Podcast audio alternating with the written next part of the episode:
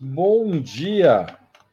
Hoje é dia 1 de junho de 2023 e estamos dando início a mais uma edição do programa 20 Minutos.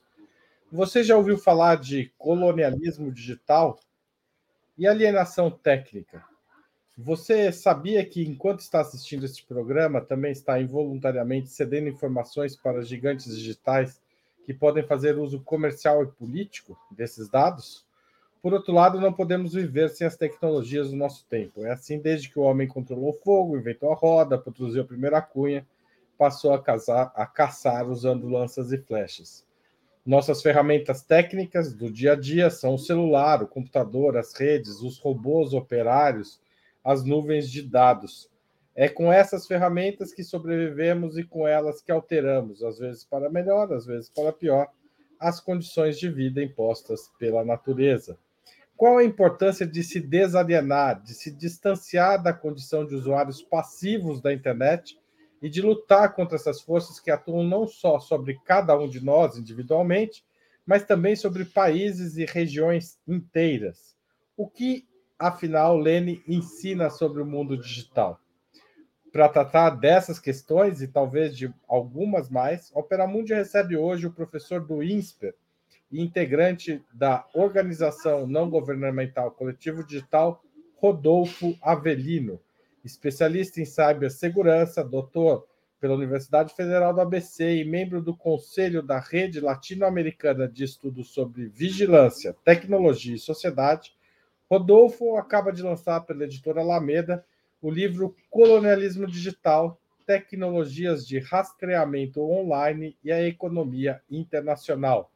A conversa de hoje, você já deu para perceber, é imperdível e precisa ser compartilhada. Pode começar agora, enquanto roda a vinheta.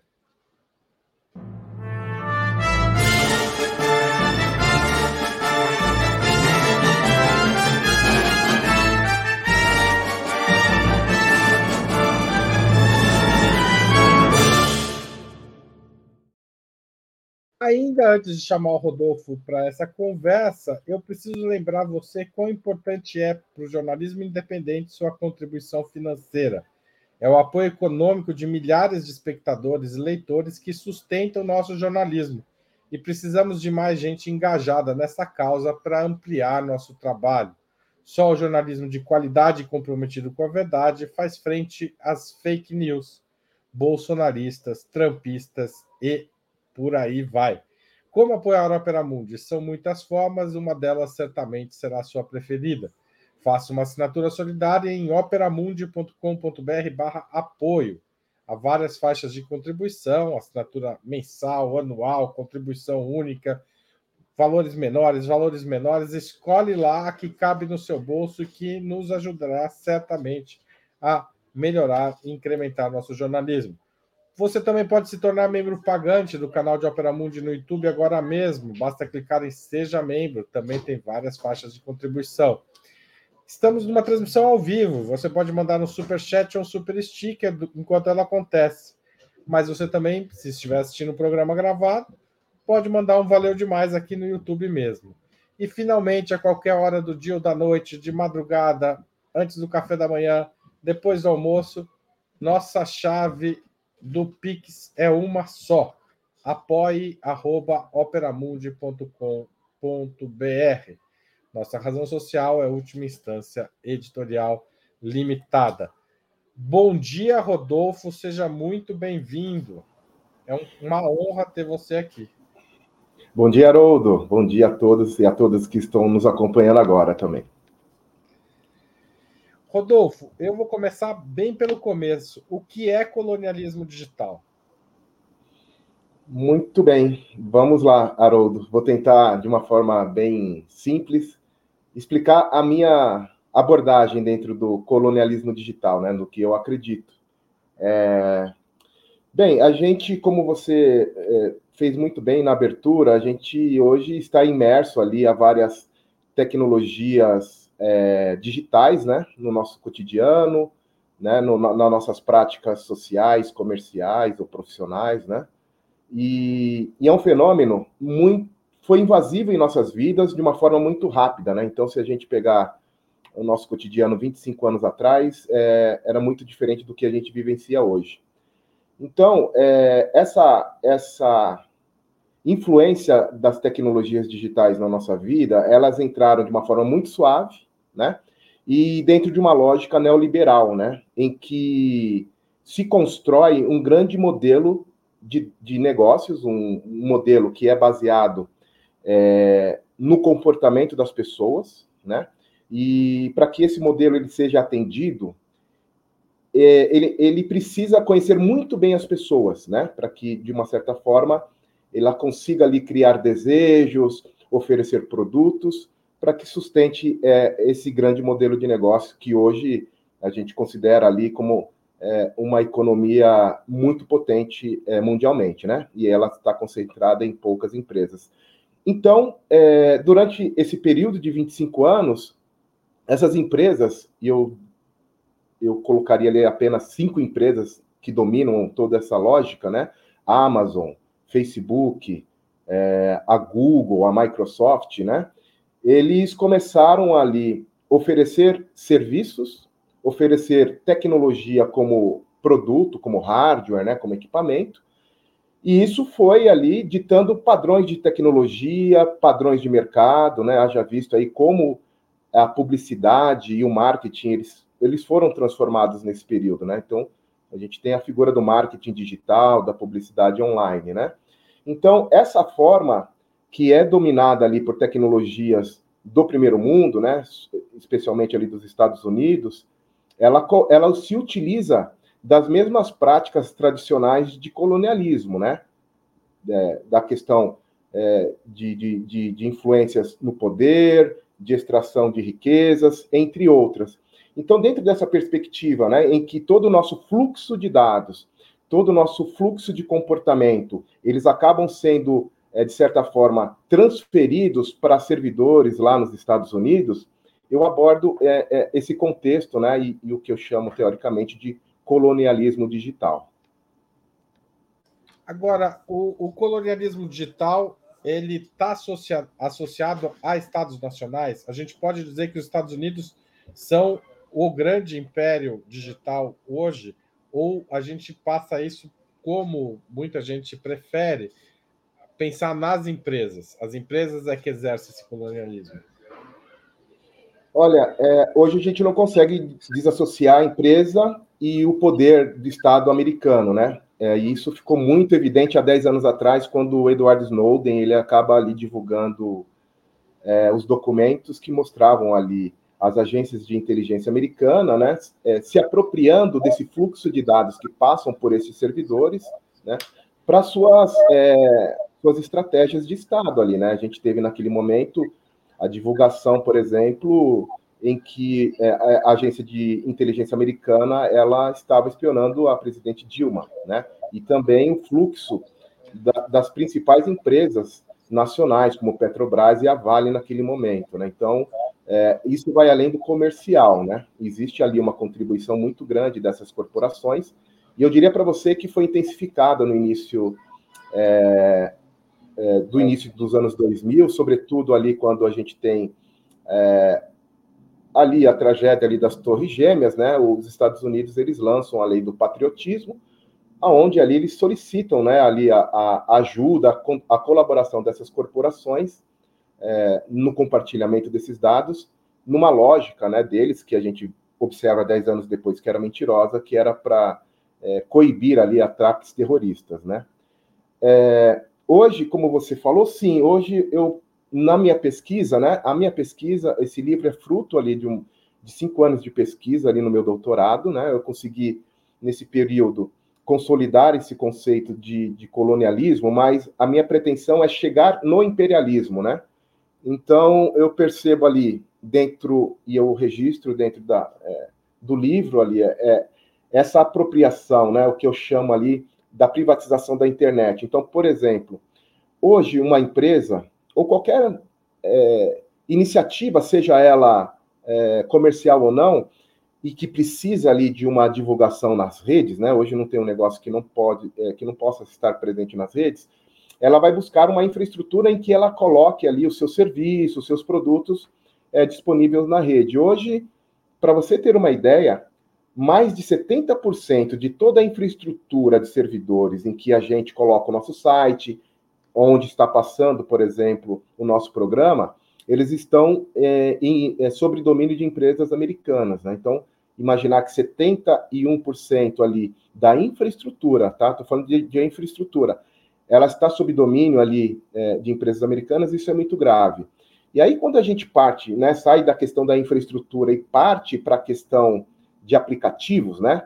O que, que a gente utiliza no nosso dia a dia, isso aí chega muito próximo de 100%, né? Então, é, o que eu percebo ali dentro dessa, desse domínio, né?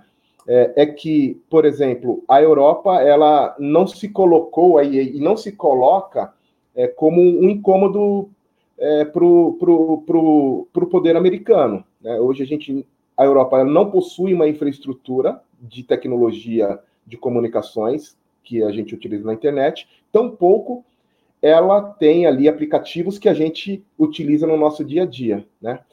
É, a única nação ali que se coloca como um incômodo para os Estados Unidos, é, um pouquinho além ali da infraestrutura, da, da, tecnologia como equipamento, é a China, né? A China hoje, sobretudo para os mais jovens, ela oferece ali uma gama de, de aplicativos, né? Que hoje a juventude acaba utilizando, mas também é muito pouco, isso não chega nem a 10% é, desse espectro que eu estou trazendo, dentro de, é, de infraestrutura da internet e também dentro do que a gente utiliza de aplicativos no nosso dia a dia.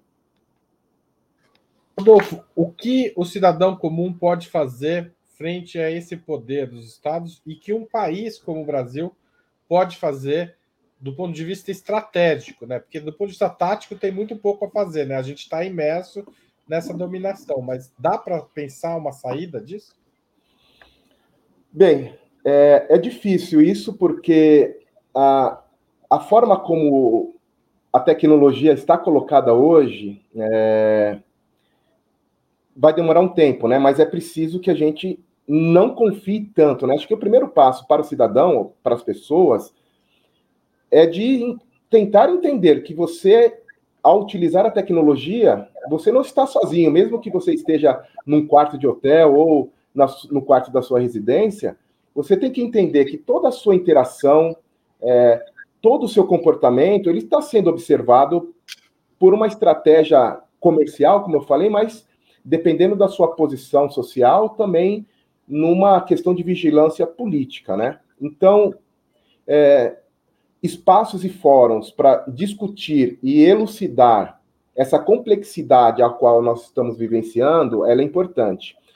Por exemplo, está acontecendo nesse momento aqui em Uberlândia, Minas Gerais, o 13º Fórum da Internet no Brasil, né? Esse fórum ele é organizado pelo Comitê Gestor da Internet do Brasil. Para quem não conhece, o Comitê, Gestor da Internet é o órgão que hoje ele é conduzido é, de uma forma interdisciplinar. A gente tem representatividade por meio de um conselho da sociedade civil, da academia, do governo e de empresas de tecnologia, né, para a gestão e a governança da internet aqui no Brasil.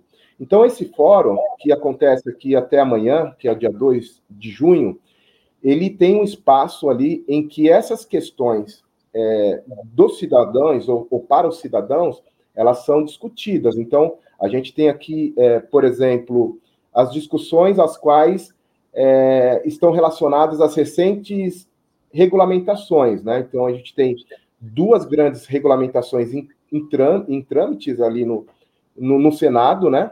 é, uma relacionada à inteligência artificial e a outra que é chamada a PL da fake news, né, que é a 2630, em que a gente discute ali, sobretudo, a soberania tecnológica brasileira, né? Não é apenas a questão das notícias que são colocadas ali como falsas ou que tentam induzir pessoas ali é, dentro de uma persuasão ali, né, conduzi-la e, e modulá-la dentro de uma lógica política, né? Então a gente hoje está discutindo, e aí eu estou é, puxando a sua resposta já para a nação, né?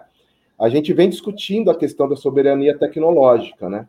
Que é um, um, uma, uma coisa muito complexa, né? É uma questão complexa, porque a gente trata na soberania não apenas as questões do fluxo de dados, né, que estão, é, de certa forma, indo tudo para os Estados Unidos, mas a gente também está discutindo as questões de aplicação, né, do que, que a gente utiliza no dia a dia.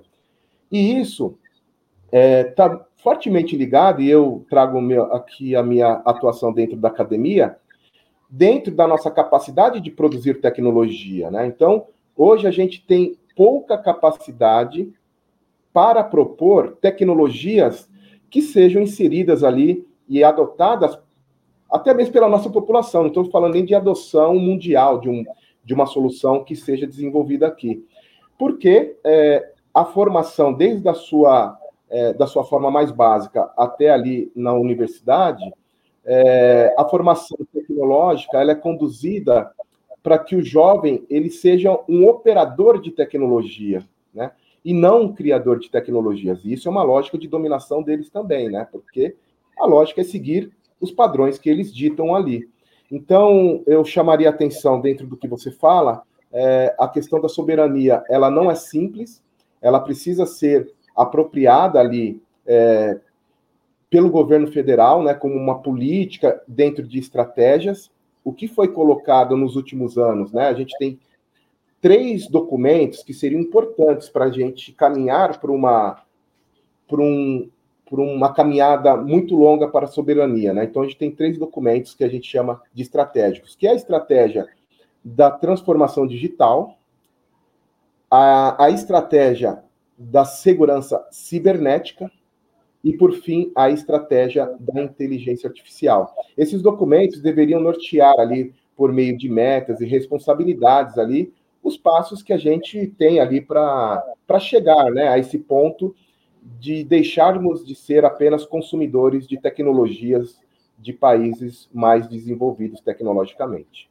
O Rodolfo, isso que você chamou de, é, de participação, né, de, de é, de ser formado apenas para operar as tecnologias e não para produzi-las, faz parte do, do que o Simondon chama de alienação é, técnica.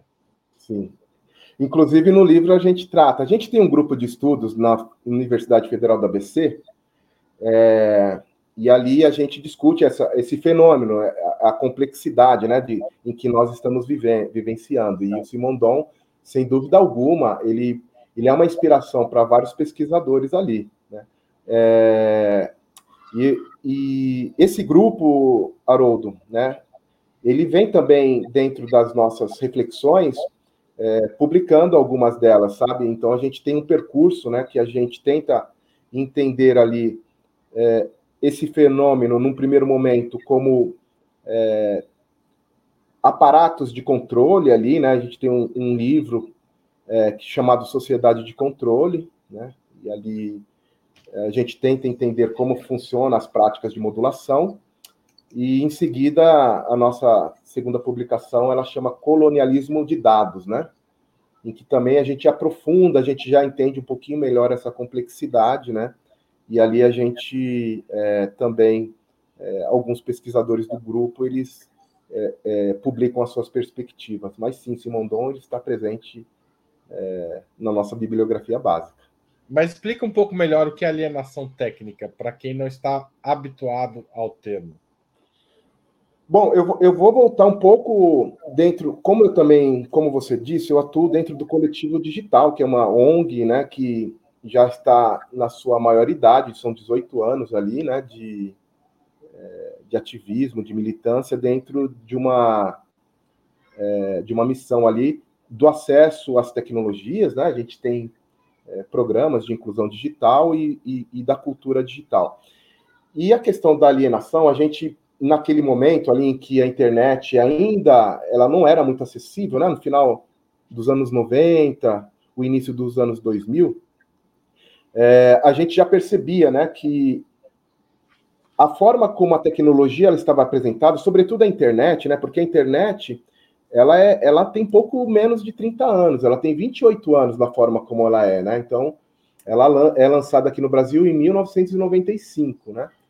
E a internet, naquele momento, ela era uma coleção de ferramentas singulares, aí no sentido do singular que eu quero trazer. Então, você tinha uma ferramenta de busca que só fazia busca, né? Você tinha um, um site de notícias que, é, de tempos em tempos, ali ele atualizava ali as suas, a, os seus posts, né? Então, ele era uma, uma, uma ferramenta muito simples, né?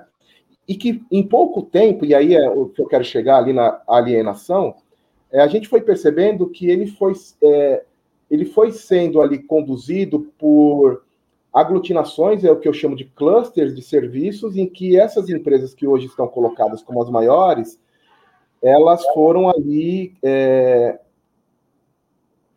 consolidando vários serviços. Aí eu vou só pegar o exemplo do, do, da busca que eu falei do Google, né? Então, o Google hoje é uma empresa que tem lá, além da busca, tem é, uma plataforma de streaming, tem lá uma ferramenta de mapas, enfim, esse conjunto de questões para o que a gente chamou ali naquele momento de aprisionamento, né? Então, a gente tem, é, naquele momento, como ferramentas de resistência, é, a adoção do software livre. Né? Então, a gente, no coletivo digital, a gente tem desde o início ali, né, nas nossas práticas, essa visão em que a tecnologia ela se, era colocada ou está colocada, isso está muito mais claro hoje, como uma ferramenta para é, de uma certa forma, aprisionar pessoas, né, dentro de uma lógica ali é, para atender às suas necessidades. Então, ela sempre se coloca ali numa, num discurso em que ela está para ajudar a sua vida, mas a gente viu não que ela está cada vez mais é, aprisionando, né, e, e, fazendo com que a gente tenha dificuldades de sair, por exemplo,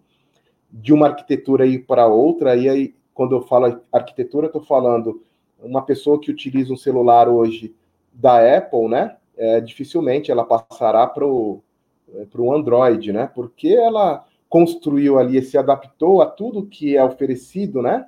De uma forma muito intencional por essas corporações, justamente para o aprisionamento, né? E aí a questão da alienação.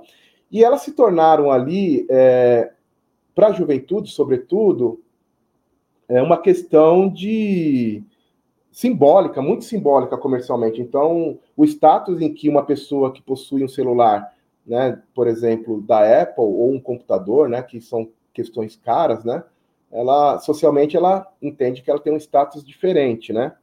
É, então, essa questão é, de, de símbolos dessas marcas, elas acabaram ali de certa forma ditando também como os currículos formativos dentro de centros de tecnologia e também dentro das universidades, eles, eles teriam que, que manter isso, né? Então, para se criar é, aplicações para Apple ou para se criar aplicações para Google, era necessário criar ali é, os trabalhadores para essas empresas. Então, hoje a gente percebe dentro das trilhas formativas uma grande influência é, dessas práticas ali, né? Então, eles entram bem no, no, centro do problema, que é formar pessoas que vão defender ali as suas marcas e que serem, ao serem, ou ao estarem ali dentro de uma lógica de mercado, elas vão produzir também ferramentas para essas plataformas, ao invés de se proporem ali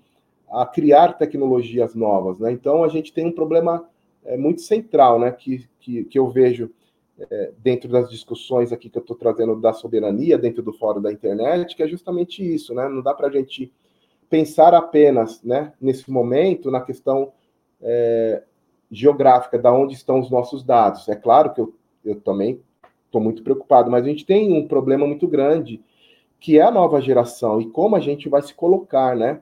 Não digo nem como uma potência de mercado, mas sim a possibilidade de, de nós termos a soberania, sobretudo, para os dados mais sensíveis da nossa população. Né? Então, não, não é aceitável que a gente tenha, por exemplo, os nossos dados é, de saúde, dos nossos dados ali da, da nossa previdência privada, é, localizados em servidores na América do Norte, né? Então a gente tem que ter a opção e tecnologia para que esses dados estejam dentro do nosso território e que isso não seja compartilhado ali para uma lógica de mercado e para uma lógica ali também de poder de Estado, né? Agora, o governo, quem teria condições de construir um sistema de armazenamento de dados no Brasil?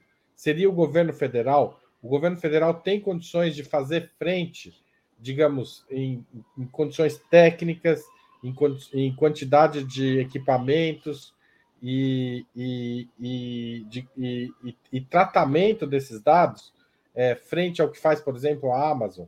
Como é que, que é possível desenvolver essa infraestrutura no Brasil? É, eu acho que isso tem que estar dentro de uma estratégia eu, e deveria estar dentro, sobretudo, da estratégia de transformação digital que eu citei há pouco, né? É, e eu, dentro dessa estratégia e por metas, eu acredito que sim, e que o primeiro passo deveriam ser esses dados mais sensíveis, sensíveis dos cidadãos. Então, é necessário que o Estado invista em tecnologia e não está muito difícil, eu diria, viu, Haroldo? Porque a gente tem duas grandes empresas, né, é, que são ali, é, de certa forma, geridas pelo Estado, né, pelo governo federal. A primeira é a Serpro, né, que é a maior empresa de tecnologia da América Latina, né, possui ali é, é, profissionais de ponta. E temos a DataPrev também, né? A DataPrev ela tem ali também um corpo é, de tecnologia muito bom. É, eu acredito que acho que a, a, forma mais rápida, né, de não, não se pensar em criar nada, de uma nova empresa para fazer uma gestão de tecnologia, eu acredito que o investimento deveria partir ali, sobretudo, para a Serpro, né, e que a gente construísse ali é, as primeiras infraestruturas para a salvaguarda dos dados ali de saúde, é, de previdência, sobretudo de produção de de ciência, né? Então, de educação, que é um problema também, né? Hoje, sobretudo pela a, a intensificação ali do trabalho remoto, é, causado pela pandemia, a gente tem um problema muito grave na educação, né? Hoje, a, a, boa parte das universidades brasileiras, hoje elas estão ali mantidas em infraestruturas americanas, né?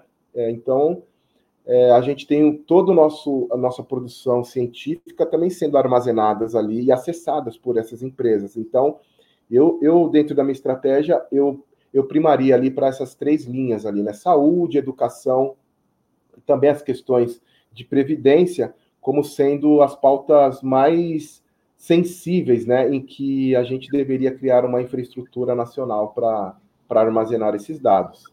Ou seja, a partir da demanda que esses setores têm, você é, de organizar o capital necessário para guardar esses dados.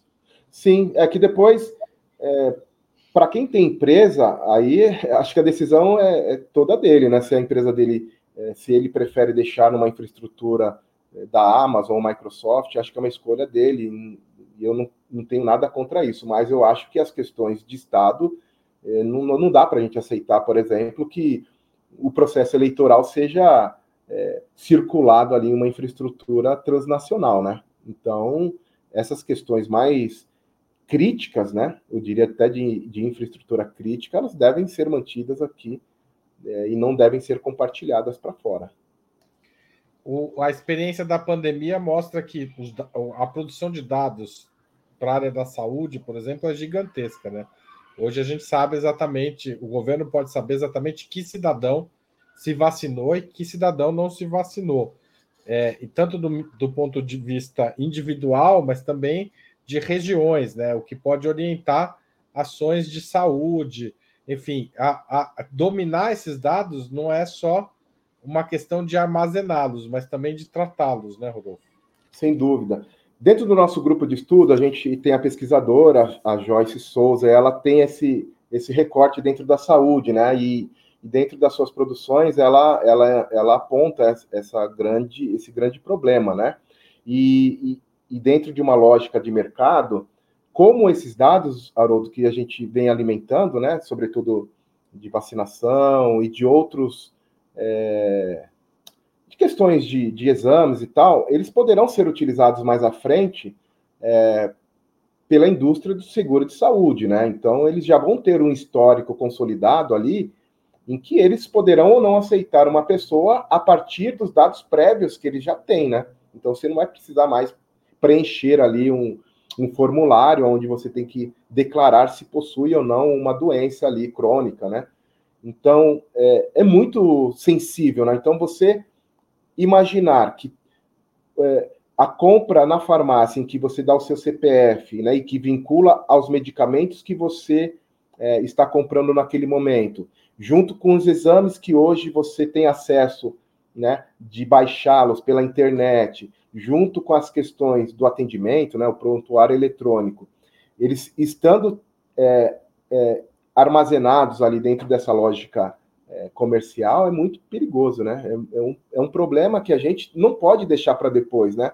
E essa aí dentro, essa lógica de deixar para depois é o grande problema, que a gente agora discute dentro de um fórum, mas a gente já tem um problema muito grande, né? Essa lógica de a gente utilizar a tecnologia e falar, não, eu sei que os, eles podem utilizar os meus dados para tal coisa, ah, mas eu vou usando, né? Eu vou usando.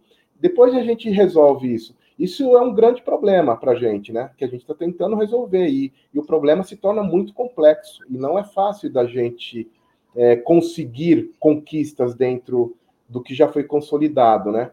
Então, só gostaria de novamente de falar, é, incluir os dados da saúde que eu falei naqueles primeiros três pontos ali, né? Como os dados que eu não deveria compartilhar de forma alguma, né? Lá fora eu inseria, eu é, vou inserir esse quarto fator da saúde, bem lembrado por você. E, e, Rodolfo, é, eu queria insistir um pouco nesse aspecto, porque eu acho que as pessoas não se dão conta da, do, dos desdobramentos dessas informações. Por exemplo, a gente está falando de saúde, mas a gente podia estar tá falando de segurança nacional, né? Se ó, um, país é, em guerra com outro que tem dados sobre a saúde da população pode utilizar isso como uma ferramenta de guerra e de dominação. Claro que a gente espera que isso não ocorra, mas é, isso está disponível, né? Imagina o que faria a Alemanha tendo dados sobre é, a, a, as populações dos países ocupados por ela durante a Segunda Guerra Mundial. Perfeito, perfeito. É, isso entra na questão inicial lá que eu estava falando também do colonialismo e essa forma em que eles têm esse domínio, né, de, de ter acesso a esses tipos de dados. Imagine hoje uma nação contra os Estados Unidos, né? Ele, os Estados Unidos pode desligar a internet daquele país, né? Porque todos os dados trafegam pela infraestrutura deles. E quando você fala da questão da segurança, é, é, é, é muito complicado. A gente também no início lá de 2000, quando a gente estava na militância ali para a questão da adoção do software livre, a gente pautava, a gente falava o seguinte, falava, olha, é, o porquê que o, o, exército, por exemplo, tem que comprar uma solução é, de antivírus, né, para software maliciosos produzidos ali por uma empresa americana, né? Por que, que não se investe, por exemplo, numa pesquisa é, dentro de uma universidade para que a gente construa essa tecnologia e que a gente tenha certeza, né, que a gente pode auditar ali as rotinas daquele software, né? Naquele momento o exército até, é, ele até produzia algumas coisas nesse sentido, mas isso foi se perdendo, né? Pela precarização ali é, do trabalho, enfim, e outras questões políticas, é, a gente viu que essa lógica de dar preferência primeiro a uma tecnologia nacional, ela foi sendo deixada de lado, né? Mas a gente tem vários exemplos, Haroldo, e sobretudo contra a, a aos jornalistas, né? A gente tem ali é, uma série de softwares maliciosos que são utilizados pelo Estado, né? Eles são vendidos numa lógica para vender para governos, em que o, o, ali a pessoa ou o, governo ele tem a capacidade de infectar ali o equipamento de uma pessoa, né? E ali ele ter acesso a tudo, mesmo que a pessoa nem tenha feito a instalação de qualquer software. Para você ter uma ideia, é, a evolução desse software é tão grande que hoje eles conseguem instalar esse software espião no seu equipamento sem que você faça nenhum tipo de interação, como abrir uma mensagem ou clicar num link, né? Então a gente tem o, o exemplo que foi muito abordado dois anos atrás, em que o governo federal ali, né, ele queria comprar o Pegasus, né, que é um software espião, e que mundialmente, sobretudo no México, a gente tem muitos casos em que os jornalistas foram perseguidos e mortos, né? Mas eles também são utilizados ali para a questão é, de perseguição e vigilância é, de defensores de direitos humanos, sobretudo, né? Então, um tipo desse software invasivo e a forma como ele é instalado na mão de um Estado né, autoritário, né, ou até mesmo nesse, nesse momento de uma, de uma disputa mundial, ele é muito perigoso. Né? Então, você tem ali é, o poder, né, como você disse, a possibilidade de ter acesso a esse tipo de informação. Né? Então, é uma questão muito importante de ser considerada também. Rodolfo, eu, eu brinquei no começo, é, embora ele esteja citado no seu livro, é, o que, que o Lenin diria sobre essa situação? Onde que entra a teoria do imperialismo tradicional na sua tese? Como que o, o imperialismo de hoje está relacionado ao imperialismo do final do século XIX e começo do século XX? É, eu, eu dei umas pinceladas ali, é, inclusive a minha orientação, né, que foi do professor Sérgio Amadeu, a gente já estava no, no, no, final ali do meu período como pesquisador, é, e a gente fez este ensaio, né? Como eu falei na minha primeira intervenção aqui, é, eu pretendo chegar até o imperialismo, né? Então, é, eu vou construindo dentro da minha pesquisa é, um contexto histórico dessa, dessas práticas de aprisionamento, né?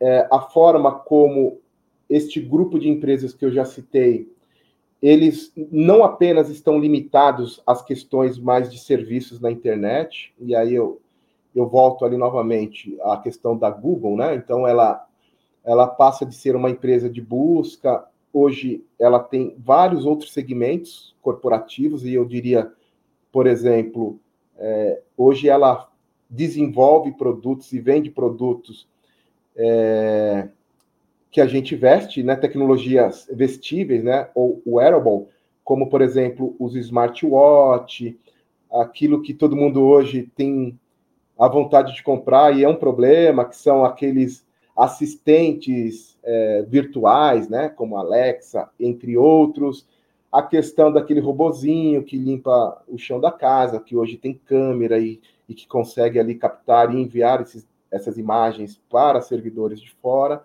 Então eu vou construindo essa lógica em que as empresas elas deixam de ser de serviço, elas vão é, conquistando outras áreas estratégias, sobretudo de inteligência artificial. E aí eu pego mais um exemplo, né? Por exemplo, a Microsoft dentro do agronegócio, como ela hoje é uma das infraestruturas é, mais é, preferidas do agronegócio, né? a forma como a logística é apropriada pela Amazon. Então, eu vou construindo essa lógica, e no último capítulo, né, quando de fato eu trago a minha contribuição para o colonialismo, a minha perspectiva digital para o colonialismo, eu venho ali trazendo um pouco de Lenin, né? E ali a minha formação, como é uma formação de exatas, mesmo que eu tenha transitado ali no meu mestrado na comunicação social e recentemente, né, no doutorado em ciências sociais, naquele momento e ainda hoje, ele não tinha ali é, tanta, é, tantos subsídios para que eu conseguisse ali numa banca ali de especialistas e pesquisadores sustentá-la, né? Mas ainda venho com a ajuda do meu grupo de pesquisa tentando ali é, fazer essa associação, mesmo entendendo, né, que na minha abordagem lá e o que eu trago de Lene considerando que na época não tinha tecnologia, não tinha internet, mas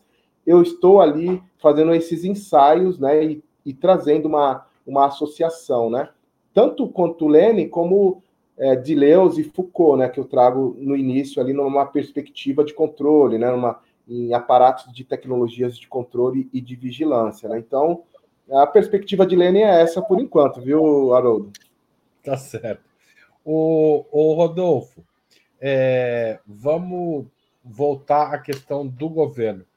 É, o governo é, brasileiro, depois do golpe contra Dilma, talvez um pouco antes, se não me falha a memória, foi abandonando o uso de softwares livres que tinham sido a tinha sido uma das políticas de, digamos, de soberania digital adotadas, ainda que parcialmente, não generalizadamente, mas tinha sido adotada nos governos Lula e Dilma. uma série de plataformas que você comentou também, universitárias, inclusive de compartilhamento de vídeos, de gravação, que era, era algo que, que as universidades usavam é, para fazer bancas, para fazer encontros virtuais, etc., muito antes do Zoom, muito antes é, do, do Meet né, ser lançado comercialmente, já existia isso nas universidades brasileiras, essas políticas foram abandonadas é, em nome da compra de softwares é, proprietários, sobretudo da Microsoft, e também agora do Google, e, enfim, é, e, de, e, do Zoom e outras plataformas. É, é possível retomar esse desenvolvimento e com que velocidade? É possível voltar, por exemplo, a fazer Correios, Banco do Brasil, Caixa, a adotarem softwares livres, como já foi a regra no Brasil? Não era a exceção, era a regra. É, isso é necessário ser retomado. Como você trouxe, a gente, no primeiro governo Lula, a gente teve ali é, essas diretrizes, né, em que só se compra um software proprietário ou de fora, caso não exista uma alternativa livre, né, para aquela tarefa. Isso foi duro, né, porque o poder dentro do lobby dessas corporações lá em Brasília é muito grande, mas foi sustentado ali nos dois primeiros governos e, e já no primeiro governo Dilma a gente tinha ali já vários contextos cedidos, né, para as grandes corporações. E ali a gente tem também um fenômeno, acho que eu somaria que, que ajudou muito para que isso pudesse ser revertido para as empresas, né, a favor das empresas, que foi o fato em que a infraestrutura de computação em nuvem, ela se consolidou, né? Então, o que eu quero dizer? 20 anos atrás, a gente, aí estou falando nós, profissionais de tecnologia, dentro de infraestruturas corporativas ou de Estado, a gente a gente configurava, a gente instalava servidores, né? E dentro desses servidores físicos, a gente configurava serviços de e-mail, serviços de mensageria, serviços de streaming, como você trouxe. Então, toda a gestão da tecnologia, ela estava é, na responsabilidade do profissional.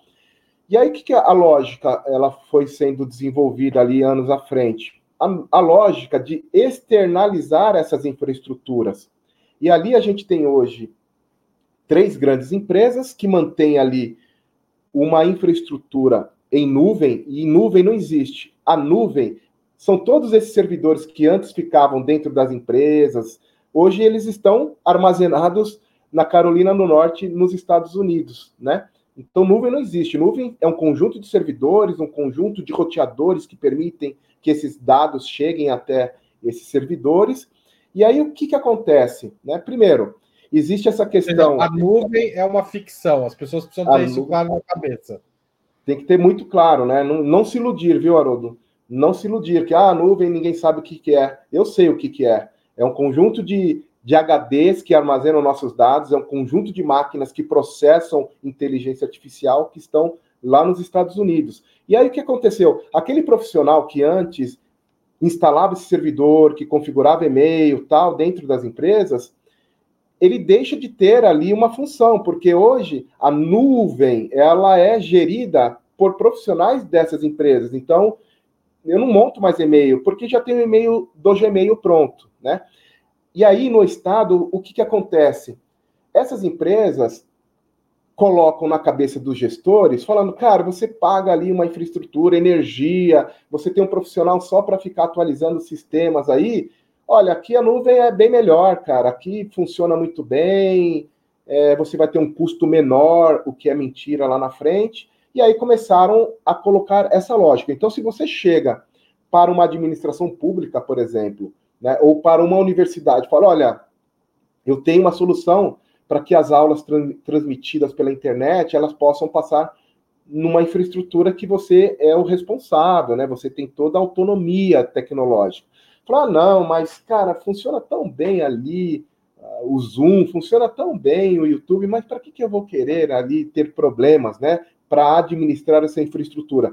Então, já no segundo governo, no primeiro governo Dilma, esse discurso foi muito forte, né? O que enfraqueceu de fato é, a consolidação e a evolução da adoção do software livre no contexto de Estado. Então, a nuvem foi um problema, é um problema muito grande. E esse discurso que, de fato, não, não, é, não quero mais é, administrar e-mails dentro da minha infraestrutura. O Gmail funciona muito bem. É claro, funciona muito bem, mas quais são as consequências em que é, esses armazenamentos eles estão dando para a gente hoje, né? Isso facilita a espionagem, por exemplo. Total. Facilita, já está comprovado. São 10 anos da divulgação dos documentos de Snowden e isso já está. Só não vê quem não quer, né? Eu queria agradecer os novos membros do canal, o Magno Framil, a KL Saraiva, a Clary Antonichen. Não sei se falei certo. Desculpa, Clary. E também a Rita Cristina Ferreira, que fez um super chat, super sticker para gente. Se você ainda não colaborou com a Opera Mundi, essa é a hora de fazer também o seu super chat, super sticker, mandar um pix, assinar Opera Mundi. A gente precisa ter alguma soberania aqui, né? E a gente precisa de recursos. Aliás, Rodolfo, custa caro montar esse sistema porque nem a Europa monta. É por razão econômica Eu... ou é política? Eu acho que foi um. Eles perderam ali, talvez, o tempo, sabe? O time ali, porque, inclusive, o Morozov, ele, em um dos seus livros, ele traz né, essa, essa de uma forma bem, bem, bem, bem fácil de, de ser entendido, é, esse, essa, esse vacilo, eu diria, né, da Europa. E ali, como a gente falou no início, na né, tecnologia, ela foi tão rápida e tão avassaladora que quando eles percebem ali, eles já não têm ali é, tecnologias que possam ali se colocarem é, como páreo para o que os Estados Unidos tinham feito. Os Estados Unidos, eles, eles, eles têm sérias vantagens, porque toda a governança da internet ela foi construída dentro do território americano. Toda a infraestrutura é, inicial da internet foi construída dentro do território americano. Né? E todas as pesquisas mais relevantes iniciais para a internet, sobretudo quando ela se torna comercial, elas se deram ali dentro do território americano. Então, o que, a gente, o que resta para a Europa hoje, ela é um poder muito grande de propor regulamentos, né? propor leis. Né? Então, a gente tem ali vários exemplos de legislação. A Lei Geral de Proteção de Dados é, brasileira, a LGPD, ela é ali um reflexo do que foi colocado pela GDPR, que é a lei europeia, uma lei muito bem escrita. Hoje também eles vêm avançando dentro de legislações relacionadas à inteligência artificial e acabam sendo referências. Então, queria dizer que a Europa hoje ela tem dentro do ecossistema da internet, dentro da governança, uma, uma posição de regulamentar ou de propor diretrizes é, antitrust e, e outras questões que, que estão nos afetando, mas de tecnologia, eu diria que ela também tem os mesmos problemas dos países do sul global, né? Eles estão é, muito com pouco tecnologia de ponta, eles estão bem atrás. Os chineses se colocam ali como uma potência ali é, promissora, né? Para colocar ali talvez essa do, esse domínio americano, né? Mas a Europa não. Você acha que o Brasil devia tentar se aliar aos chineses?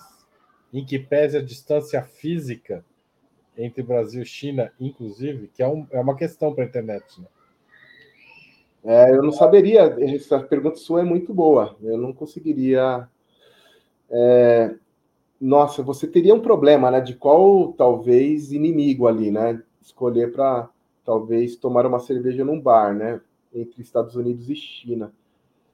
É, eu não conseguiria te responder friamente, porque a forma como o, a China ela vem se, se colocando como potência tecnológica, ela, se, ela toma como base toda a, a prática né, de alienação e também de aprisionamento americana. Né?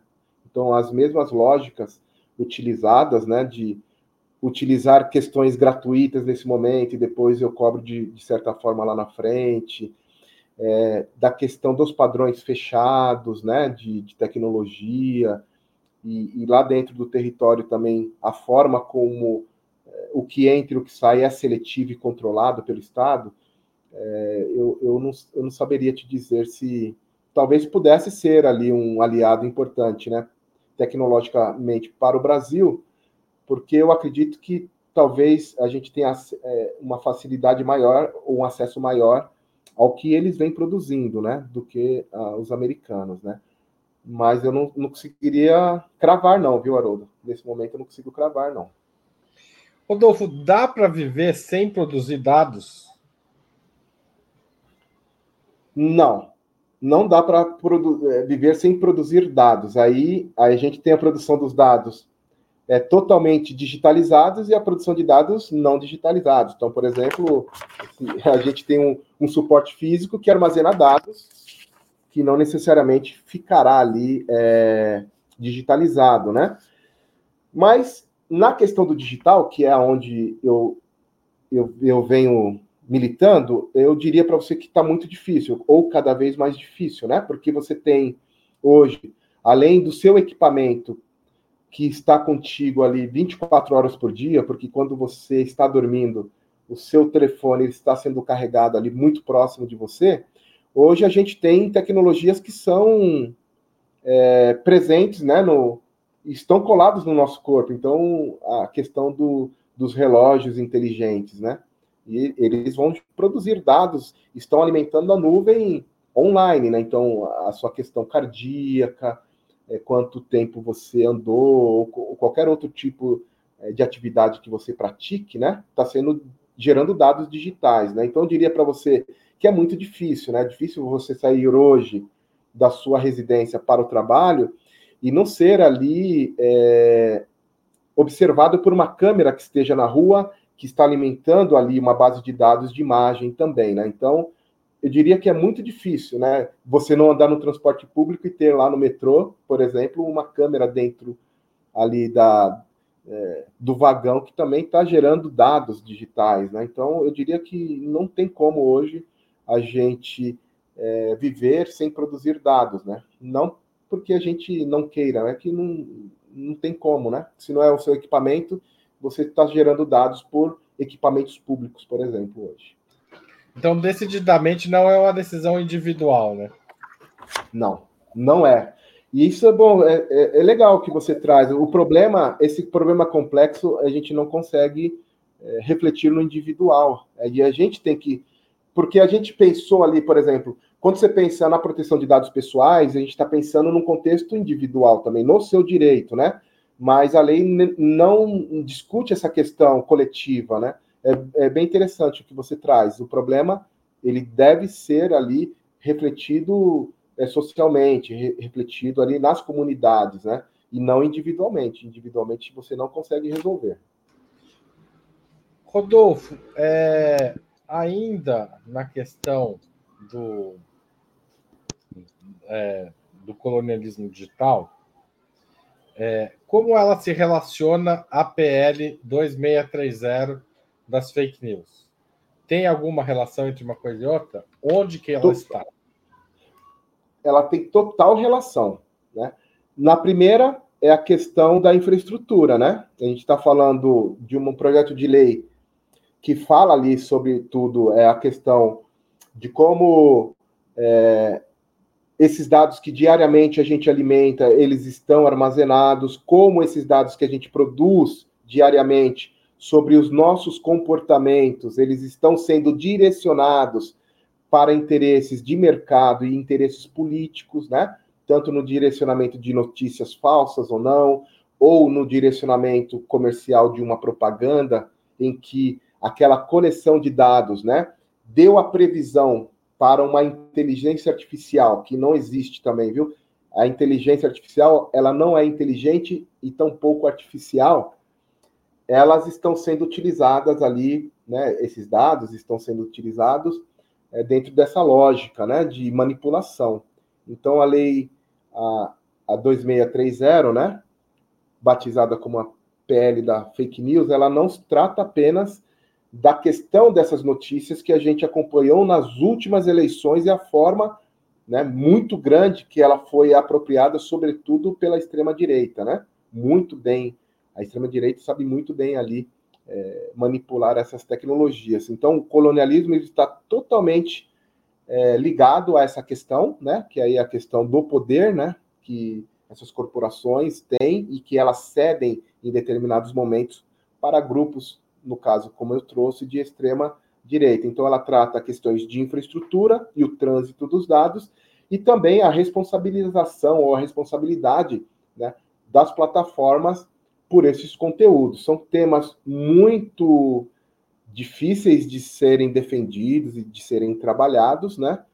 Porque entra naquela lógica que as pessoas têm, que eu já falei, a gente resolve isso lá na frente, né? Mas talvez lá na frente a gente não consiga mais reverter todos esses problemas. Tá certo. Rodolfo, a gente está chegando ao fim da entrevista.